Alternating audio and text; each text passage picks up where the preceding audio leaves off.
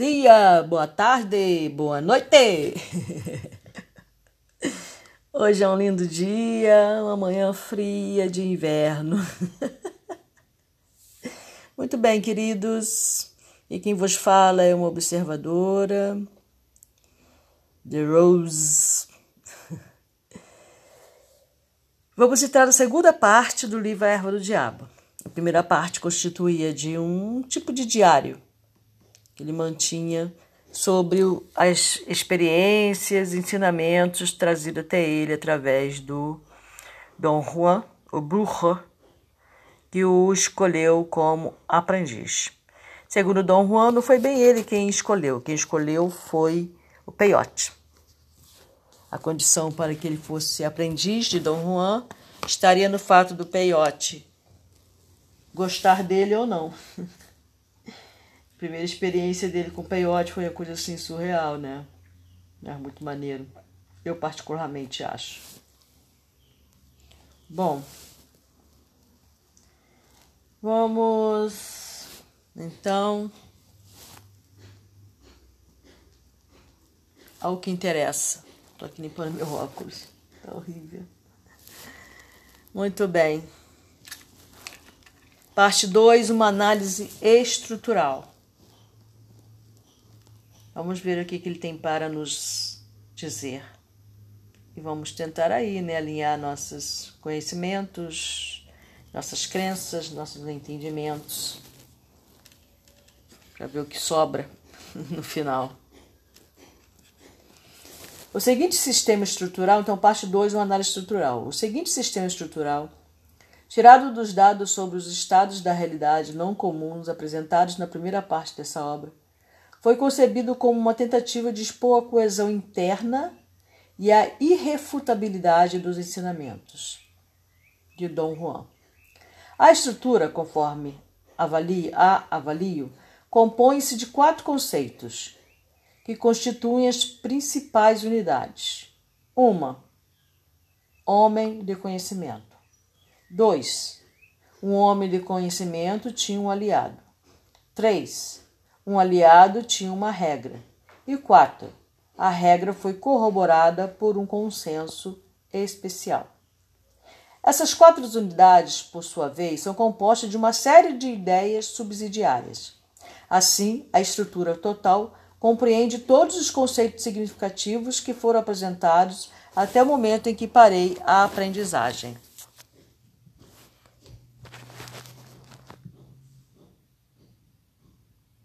De certo modo, essas unidades representam sucessivos níveis de análise, cada nível modificando o interior. Para o esboço das unidades de minha análise estrutural, vê apêndice B. Com essa estrutura conceitual, como essa, desculpa, gente, fiquei vendo que é, apêndice B, vou ter que olhar lá embaixo. Como essa estrutura conceitual depende totalmente do significado de todas as suas unidades, o seguinte esclarecimento parece ser indicado nesse ponto. Então vamos a ele. Em toda essa obra, o significado foi exposto como o entendi. Né? Então ele está colocando sob o ponto de vista dele, né? Carlos Castanheda.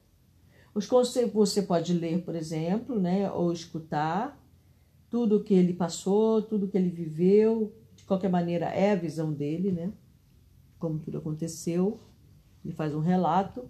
Aí você pode também tirar suas conclusões de acordo com. Você pode ter uma outra visão, né? De tudo isso, tá? Os conceitos componentes da sabedoria de Dom Juan, conforme os apresentei aqui, não podiam ser a réplica exata do que ele mesmo disse, óbvio, né? É, nós mesmos quando é, conversamos é, com alguém, alguém expõe seu ponto de vista, etc., vai ter uma interpretação nossa. Às vezes a pessoa está falando sobre um ponto de vista, sobre um ângulo da questão, e você vem e complementa com outro ângulo, você vê uma, de uma outra forma a mesma coisa que a pessoa. Não é que, que é verdade diferente, tá? É questão de ponto de vista. Esse ponto de vista está com a interpretação baseada em suas vivências, com suas crenças entendeu? Então você pode ver totalmente diverso e chegar ao teu ouvido totalmente adverso à, à mensagem que o outro enviou. Né? E às vezes acontece de haver discussões até por causa disso. Né? Vamos lá. A despeito de todo o esforço que eu fiz para apresentar esses conceitos o mais fielmente possível, seu significado foi afetado por minhas próprias tentativas de classificá-los. A disposição das quatro principais unidades desse sistema estrutural, porém, é uma sequência lógica que parece estar isenta da influência de artifícios de classificação estranhos, de minha concepção. Mas no que diz respeito às ideias componentes de cada unidade principal, foi impossível evitar minha influência pessoal. Em certos pontos, são necessários recursos de classificação externos a fim de tornar os fenômenos compreensíveis. E para desempenhar essa tarefa aqui, foi necessário fazer um zigue-zague de pretensos significados e sistema de classificação do mestre para os significados e recursos de classificação do aprendiz. Né? Lógico, o mestre envia de uma forma, o aprendiz vai receber de outra. A gente espera que sempre receba da mesma forma, né? Quando não recebe, a gente costuma achar que a pessoa não tem capacidade de aprender. Por aí, né? Mas não, não é nada disso. Então, vamos à primeira ordem, a ordem operacional, tá? A primeira unidade. Homem de conhecimento. Logo no início, é, Dom Juan fala sobre o homem de conhecimento. Se quiser saber, tu vai Lá nas primeiras lições tem essa. Vamos ver se de repente eu botei esse título ou não.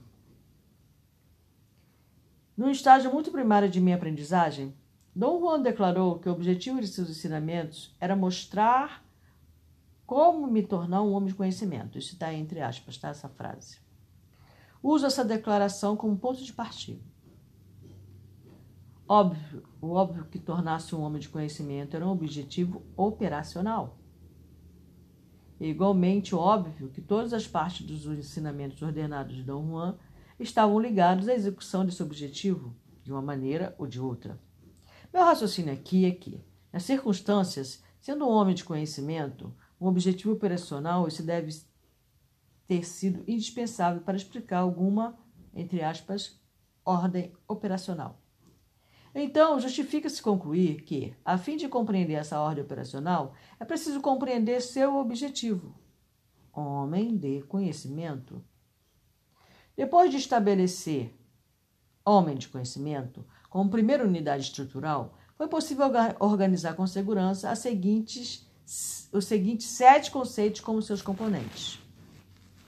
1. Um, Tornar-se um homem de conhecimento era questão de aprendizagem. 2. Um homem de conhecimento tem um propósito inflexível. 3. Um homem de conhecimento tem clareza de espírito. 4. Para ser um homem de conhecimento é preciso um trabalho exaustivo. 5. Um homem de conhecimento é um guerreiro.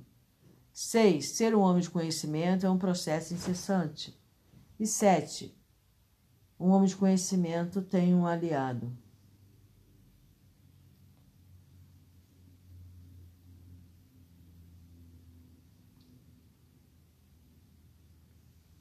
Esses sete conceitos são temas. É, essa paradinha é porque eu tô abrindo a boca aqui, horrores, tá, gente? Eu sinto uma presença aqui. Nossa. Percorrem os ensinamentos, determinando todo o caráter do conhecimento de Dom Juan. Com o objetivo operacional de seu ensinamento era produzir um homem de conhecimento, tudo o que ensinava era imbuído das características específicas de cada um dos sete temas. Juntos formavam o conceito homem de conhecimento. Eu achei interessantíssimo esse método, né? É um método científico de análise, né? já que ele estava fazendo mestrado, né? Então, esse método que ele está usando aqui é chamado método científico para a gente escrever é, monografia, analisar uma situação, tá? Então, ele dividiu nesses sete aí. É quando você, você vê que aqui, ó, Vamos dar uma olhadinha que é muito interessante e é importante. De repente você pode levar isso para tua vida, né? Para sua organização. Há muito tempo que eu estou aqui com a necessidade falando, Rosângela, você tem que se organizar para fazer tal coisa. Rosângela, você tem que se... Nunca faço o tal, escrevo, né? O tal projeto. Então, quando você quer escrever um projeto, você quer analisar uma situação, você seguir esses passos aqui, ó, você vê, ó. Depois de estabelecer, né, o que seria um homem de conhecimento como primeira unidade estrutural, ele foi lá. Um, tornar-se um homem de conhecimento era questão de aprendizagem. Aí ele vai faz análise dentro desse sete, dessa sete estrutura, né? Dois, um homem de conhecimento tem um propósito. Então, o que é como é o que é tornar-se homem de conhecimento? A primeira que, pergunta que ele fez aí não. Então, questão de aprendizagem. Depois ele pergunta: como é um homem de conhecimento? Qual o propósito dele? Né? Como ele age? Ele tem um propósito inflexível. O que ele precisa ter né, para se tornar um homem de conhecimento? Clareza de espírito.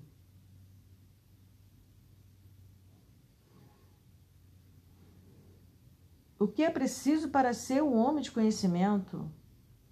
Né? Trabalho exaustivo. Qual é a principal característica de um homem de conhecimento? É um guerreiro.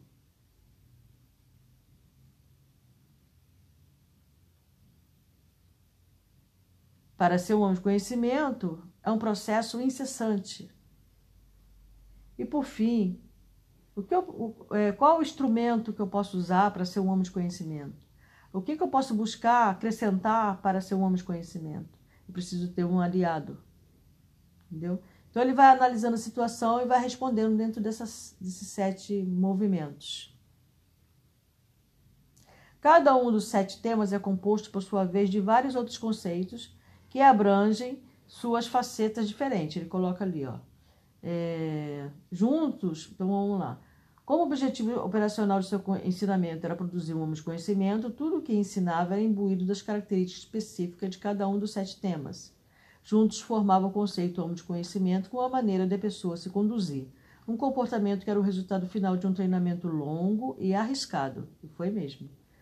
Homem de conhecimento, porém, não era um guia de comportamento, e sim uma série de princípios que abrangiam todas as circunstâncias fora do comum pertinentes ao conhecimento que era ensinado. Cada um dos sete temas é composto, por sua vez, de vários outros conceitos que abrangem suas facetas diferentes. Pelas declarações de Dom Juan, era possível supor-se que um homem de conhecimento podia ser um diableiro. Diableiro. Escuta né, o podcast anterior para você saber o que é o diableiro. É, são os que estão aqui no final. Isto é, um feiticeiro de magia negra. Declarou que seu mestre era um diableiro e também no passado, embora tivesse deixado de se ocupar de certos aspectos da prática da feitiçaria. Como o objetivo de seus ensinamentos era mostrar como ser um homem de conhecimento e como seu conhecimento consistia em ser um diableiro, podia fazer uma conexão inerente entre homem de conhecimento e diableiro. Muito difícil ler essa palavra, gente. Embora Dom Juan nunca usasse os dois termos indiferentemente, a probabilidade de serem relacionados suscitava a possibilidade de que, entre aspas, homem de conhecimento, com seus sete termos e seus conceitos componentes, abrangia teoricamente todas as circunstâncias que poderiam surgir no curso de se tornar a pessoa um diableiro. Então, vamos lá. Tornar-se um homem de conhecimento, uma questão de aprendizagem. O primeiro tema tornava implícito o fato de que a aprendizagem era o único meio possível para um homem tornar-se um homem de conhecimento. Tudo, né, gente? tudo. E isso, por sua vez, implicava no ato de se fazer um esforço resoluto para conseguir um objetivo. Né? Você sempre tem que ter um objetivo em tudo que você faz. Se você faz por fazer, você não tem é, incentivo, você não tem ânimo, você para no meio do caminho. É, tudo você tem que ter uma intenção. Pode substituir, eu gosto de usar muito a palavra intenção. Com que intenção eu estou lendo este livro? a erva do diabo? Qual é o meu objetivo? O que, que eu busco aqui ó, com essa leitura? Eu tenho que ter isso claro na minha mente. Inicialmente eu não tinha claro, não. Inicialmente eu fui atraída. É, eu fui atraída ao livro, né? Eu tenho, é, é, como é que se diz isso, né? A espiritualidade. Eu faço perguntas. Eu me conecto com a minha espiritualidade, com a espiritualidade do meu entorno. Aí eu faço determinadas perguntas, algumas dúvidas, através de oração, através de rezos, né? Aqui no meu altar. E como eu gosto e sou apaixonada por leitura, então a espiritualidade, o, espírito, ele não vai aparecer aqui na minha frente para se teletransportar falar, ah, filha, isso, isso, isso, assim, sabe? De mão beijada. Não, não, não, não, não, não, não. não é assim que funciona. No meu caso, particularmente, por eu amar a leitura, tá? Eles vão é, colocando a, ao meu alcance livros. Isto, né? Aí, de repente, entre aspas, do nada, aparece um, alguém me dá um livro de presente. Ou então eu estou vagando ali pelo, pelos YouTube da vida ou pelo Google e de repente me deparo com um determinado livro. Ou então eu acordo às vezes com determinada frase ou determinada coisa na minha mente, aí eu vou procurar alguma coisa sobre aquilo, aí eu encontro um livro, ou encontro um YouTube que vai falar sobre aquele assunto, sabe? E é assim que eles vão trabalhando comigo e vão me ensinando e vão me trazendo conhecimento, e assim eu vou aprendendo na medida do possível e do tamanho da minha necessidade no momento. Tá? Não mais nem menos. Tudo na justa medida. Nem sempre eu entendo o que eu estou exatamente né, aprendendo.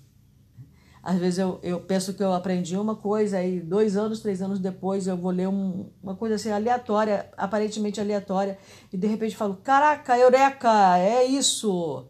Eu crente que eu tinha entendido há dois, três anos aquilo que tinha me sido passado, mas não tinha entendido era absolutamente nada. Entendeu? Acontece muito isso. Então, é, se você ama música, se você ama pintura, sei lá, eles vão é, falar com você através dessas coisas, né? Ou vai vir um pensamento na tua cabeça, sabe? Ou você vai ser desdobrado e vai ser mostrado e você vai acordar com aquele, com aquele, ou simplesmente vai vir um insight, vai vir uma resposta mental. Mas você tem que fazer algum esforço. Nada vem e pá, sabe? Você tem que fazer algum esforço. Senão não vem. Quanto mais você se esforça, e quanto mais você entende, e quanto mais você agradece, e quanto mais você se aprofunda, mais ele se anima, como um professor, né, que tem um bom aluno. Né? Você tem que ser minimamente bom aluno, se esforçar. Aí ele vai se animar, né? Ali teu mentor, a espiritualidade que trabalha com vai falar, ela é uma boa aluna. E aí ele vai se esforçar para te trazer mais coisas, para te mostrar mais coisas, para te ajudar no seu caminho, para te ajudar no seu caminhar de aprendizagem, na vivência. A melhor maneira de você aprender não é necessariamente através dos livros, mas através da vivência. Ali, aqui nesse livro, Dom Juan mostra isso o tempo todo, né? Ele não ensinou Carlos Castanheda através da palavra, através do conto, através do, olha, eu vivi isso, então é isso, isso, isso. Não. Ele levou Carlos Castanheda a viver a próprio ensinamento, o próprio conhecimento e dali ele chegar às suas próprias conclusões e não viver através de Dom Juan, mas viver a sua própria experiência. Foi o que eu entendi ali, né?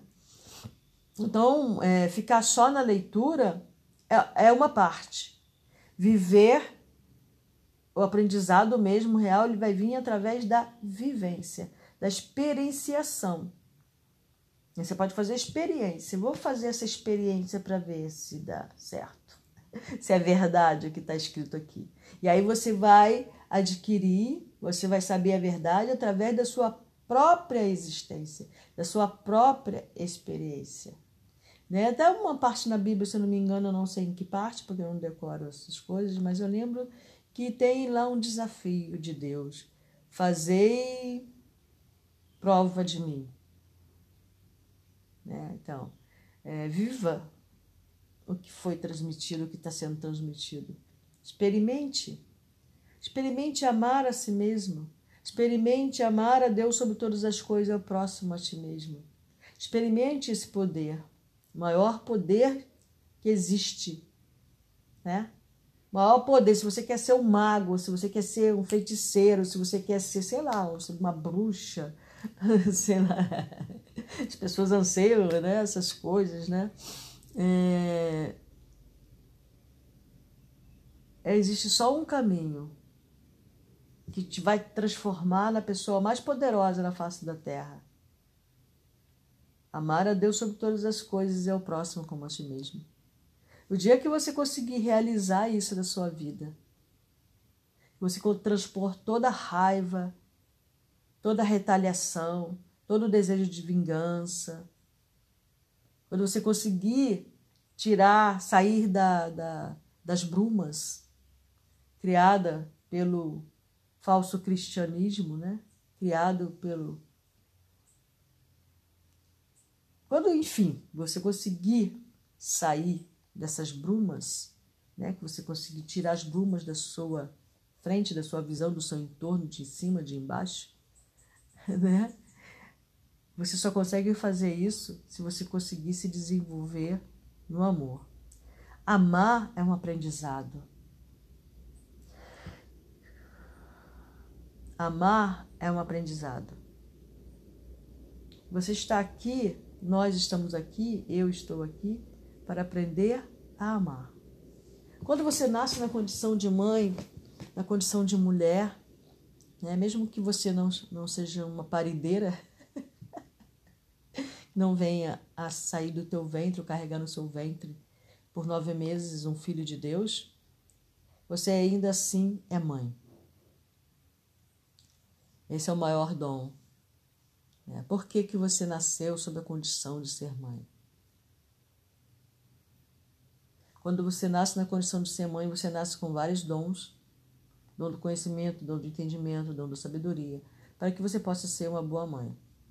Não necessariamente você vai conseguir, mas. Estou falando por mim, tá, gente? É, não sei você como é mãe, para você é ser mãe. Bom, enfim, é, quando você recebe essa função de ser mãe, essa missão, você na realidade está recebendo a missão principal de aprender a amar incondicionalmente.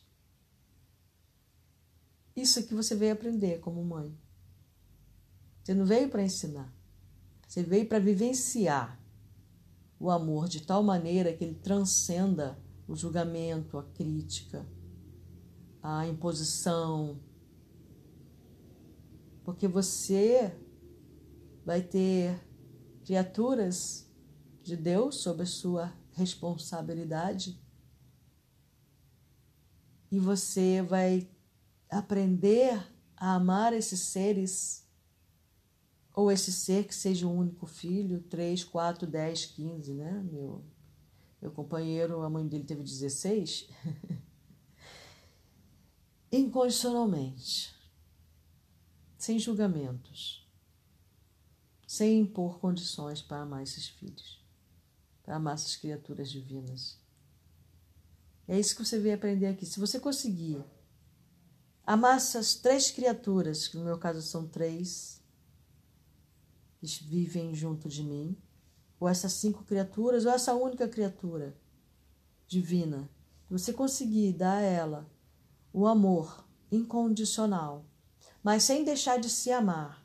Não é anular a sua vida, tá? Amar ao próximo não é anular a sua vida, não é anular o seu caminho e viver o caminho do outro a ensiná-lo e guiá-lo e forçá-lo até às vezes a seguir, viver o seu próprio caminho.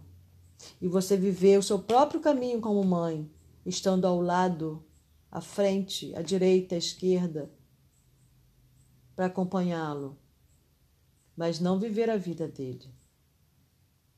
Amá-lo, aceitá-lo do jeitinho que ele é, do jeitinho que ele se apresenta sem impor condições, sem compará-lo com o filho do vizinho perfeito, que não existe isso, tá? Isso é uma tremenda de uma ilusão, tá? Perfeição, né? Isso é uma tremenda de uma ilusão. Mas enfim, sem compará-lo, sem vaidade, sabe? É, nós mães, às vezes, é, queremos que nossos filhos sejam perfeitos, muito baseado na vaidade, né? De termos, de termos orgulho de ter o filho perfeito, que faz tudo perfeito, etc, né? Mas, é, eu estou fugindo um pouquinho, me, me, me empolguei um pouco. Mas é isso, né? Então, a aprendizagem, ela vem com a vivência, é por isso que nós estamos aqui, vivendo. Para que nós tenhamos o nosso próprio ponto de visão. Para que nós passemos na pele, né, como fala, na própria vivência, é, o, é a aprendizagem em si. Então, o conhecimento que vem dos livros, eles só tomam forma, eles só fazem sentido quando você começa a experienciar aquilo que você está lendo. Mínimo, nem sempre a gente consegue, né? Se eu fosse vivenciar tudo que eu já li, eu já teria sido transladada. ah, não. Eu consigo minimamente vivenciar alguma coisa do que eu do que eu aprendo. Mas esse mínimo do mínimo já me dá bom ânimo, traz alegria para minha mente, para minha vida. E agora, nesse, nesse, nesse estágio da minha vida, né, caminhando para a terceira idade, é o que está sendo o melhor nesse sentido, né? Quando a calma vem, sabe? E esse estágio da minha vida, eu vou colhendo fruto de todas as pequeninas sementes que eu fui plantando timidamente no meu caminho. E agora eu vou colhendo também aquela semente, aquela erva daninha que eu plantei. e também aquela erva santa, sabe? Aquela erva de poder. Eu fui plantando ao longo do meu caminho. E é muito bom, sabe? Essa época, essa, essa, essa vivência agora é, tem uma, uma, frase né, que as pessoas falam, melhor idade, né? Mas não é melhor idade porque eu estou aposentada, eu posso ficar jogando xadrez na praça, não. Felicidade para quem pode, para quem gosta, tá? Não é uma crítica. Mas cada um tem o seu jeito, né? Então, para mim, assim, é, é melhor idade, porque eu acho que eu estou numa fase assim mais como é que eu vou dizer, mais paz e amor. Acho que eu estou na minha época mais hippie. As pessoas sempre me chamaram de hippie. Sempre viram uma riponga em mim. Mas eu acho que agora sim eu estou numa época mais hippie. O que significa época mais hippie? Paz e amor.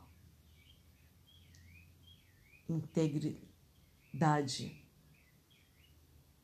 Integração com o todo sabe? E mais consciência de mim mesma,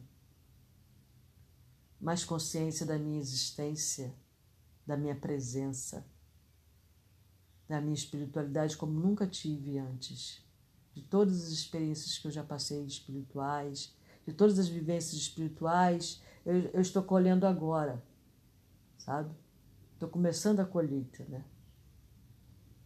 E todo aquele aprendizado, toda aquela vivência, toda aquela experiência, mais a vivência, né? Toda essa vivência, 60 anos de vida. É muita coisa, gente. É muito bom. Bom, eu vou continuar a leitura porque já estou me emocionando. Eu vou continuar a leitura que eu estou emocionada.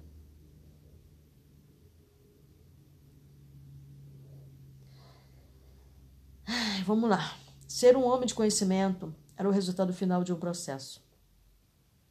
Em oposição a uma aquisição imediata por um ato de graça ou pela doação por poderes sobrenaturais.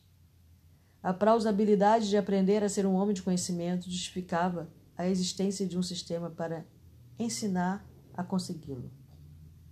O primeiro tema tinha três componentes. Componente 1. Um, não havia requisitos claros para ser um homem de conhecimento. 2. Havia alguns requisitos disfarçados. 3. A decisão quanto a quem poderia aprender a ser um homem de conhecimento era tomada por um poder impessoal. Aparentemente, não havia requisitos claros que poderiam determinar quem seria, ou quem não seria qualificado para aprender como ser um homem de conhecimento. Teoricamente, a tarefa estava às ordens de qualquer pessoa que quisesse executá-la. No entanto, na prática, tal teoria não se coadunava com o fato de que Dom Juan, como mestre, escolhia seus aprendizes. De fato, qualquer mestre, nas circunstâncias, teria escolhido seus aprendizes pelo expediente de expô-los a alguns pré-requisitos disfarçados. A natureza específica desses pré-requisitos nunca era formalizada. Dom Juan só insinuava que havia certos indícios que a pessoa tinha de ter em mente quando considerava um aprendiz em perspectiva. Os indícios a que se referia deviam revelar se o candidato tinha ou não certa disposição de caráter, que Dom Juan denominava propósito inflexível. Não obstante, a decisão final no que dizia respeito a quem podia aprender a tornar-se um homem de conhecimento era deixada a um poder impessoal que Dom Juan conhecia, mas que estava fora de sua esfera de vontade.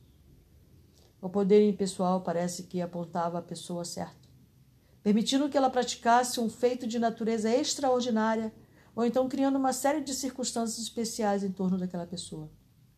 Daí nunca havia qualquer conflito entre a ausência de pré-requisitos claros e a existência de pré-requisitos disfarçados não revelados. O homem que fosse destacado assim tornava-se o aprendiz. Dom Juan o chamava o escorri, é espanhol, esqueci como é que é o G, escolhi, escolhido. Aquele que foi escolhido. Mas ser um escolhido significava mais do que ser um simples aprendiz. O escolhido, pelo simples ato de ser escolhido por um poder, já era considerado diferente dos homens comuns. Já era considerado um recipiente de uma quantidade mínima de poder que devia aumentar com a aprendizagem. Mas aprender era um processo de uma busca inacabável. Inacabável, inacabável.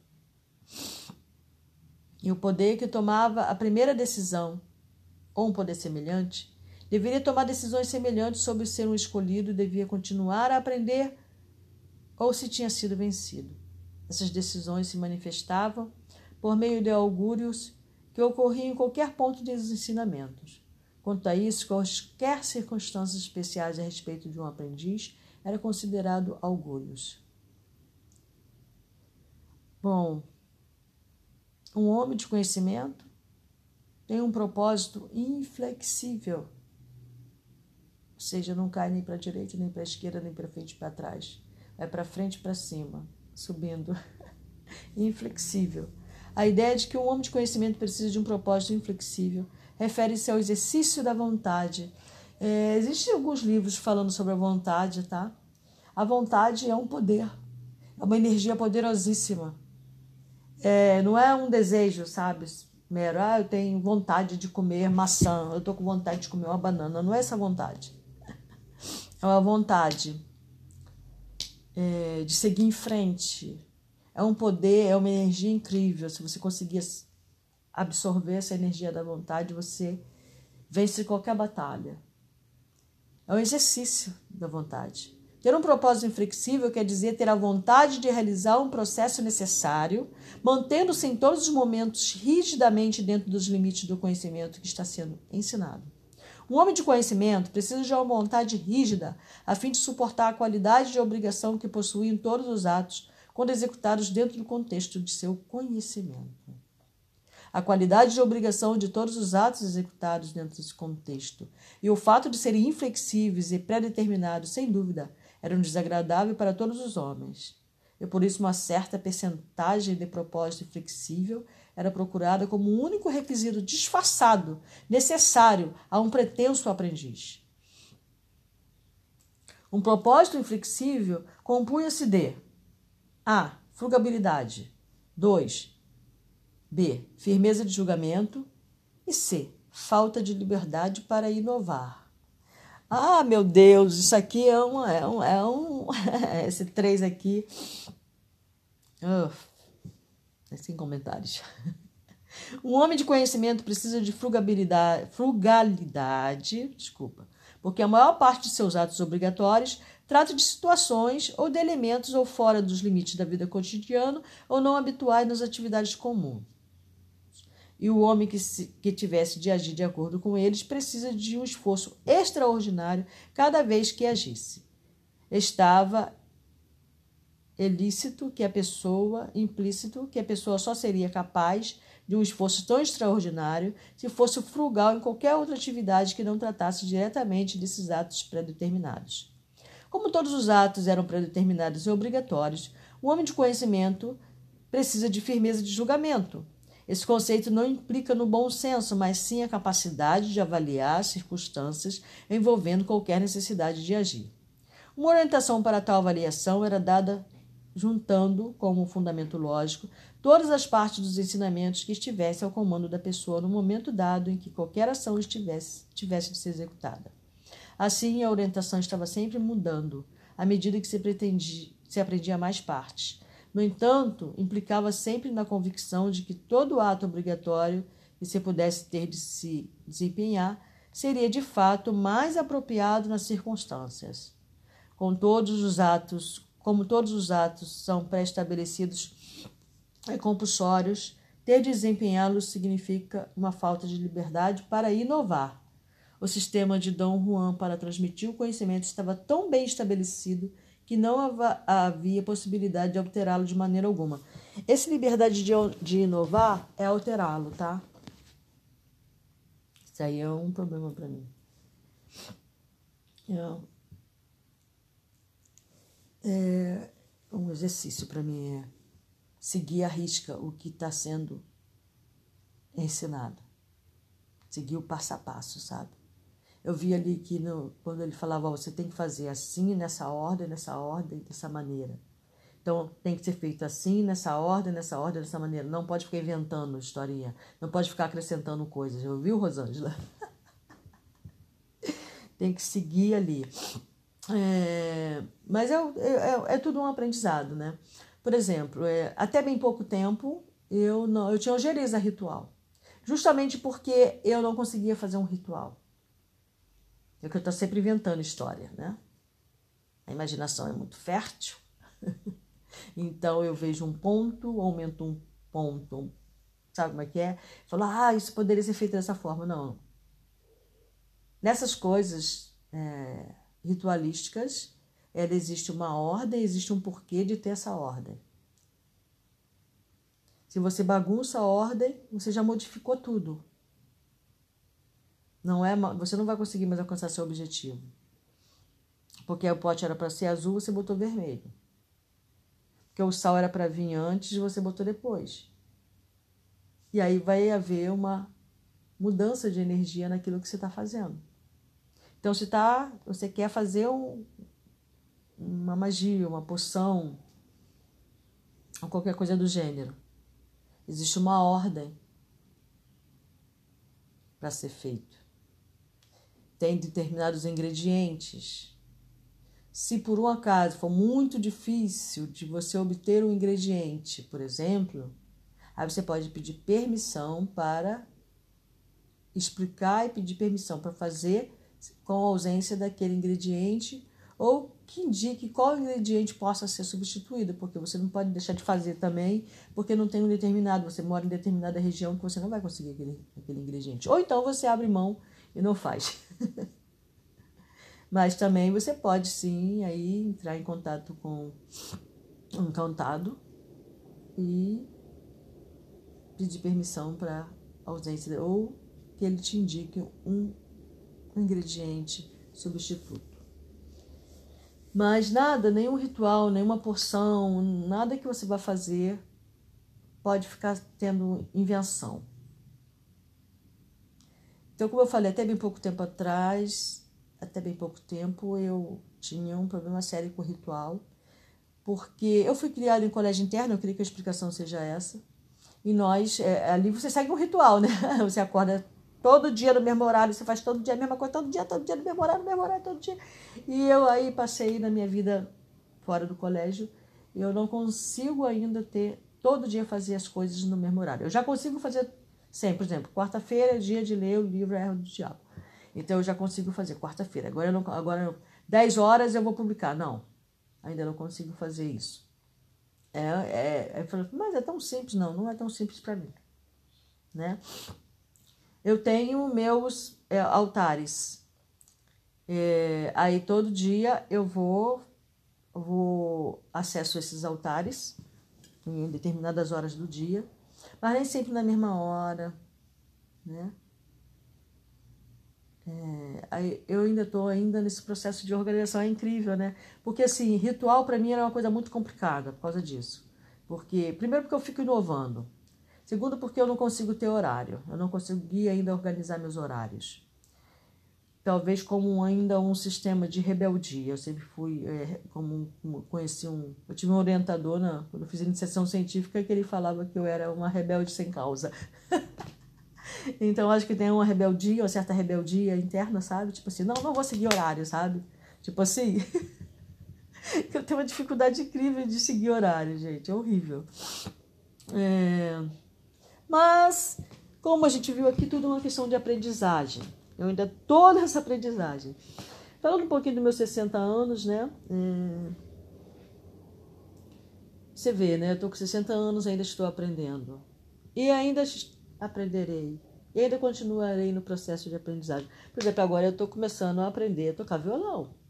E eu quero aprender a tocar também um instrumento chamado djembe, que eu acho lindo, maravilhoso, né? porque é, é entrar em contato com a minha musicalidade, com o meu ritmo. Eu assim considero aprender música, né? É... Mas não é para exibição, não é por vaidade, é para entrar em contato com o meu próprio ritmo mesmo, porque eu particularmente acho lindo e acho que você pode levar a música, a vibração da música leva paz, pode levar amor, paz, alegria para onde você vai, né? E o mundo precisa disso, né? de mais música, de mais alegria, de mais canto, de mais gente cantando, de mais gente tocando. Ah, é maravilhoso, sabe? O mundo precisa muito disso. E a Mãe Gaia agradece imensamente, né? Então é isso, gente. Vou deixar a leitura de hoje aqui. Eu parei aqui no Homem de Conhecimento, na parte tem ter clareza de espírito, né? Que vai ser a próxima leitura na próxima quarta-feira. Que horas?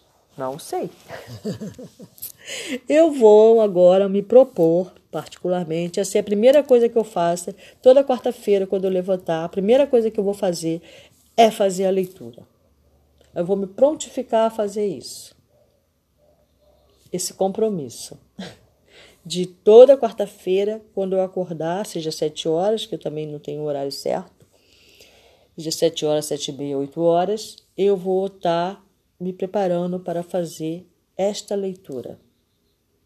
E assim vai ser também com o livro de sexta-feira, que é o livro da leitura da psicografia de André Luiz. Agora estou lendo um livro maravilhoso chamado Os Mensageiros, que eu estou amando demais fazer aquela leitura, que traz um, um conhecimento, uma visão mais clara do caminho da vida, do que devo fazer, como devo agir, sabe? Esse é um livro maravilhoso, tá?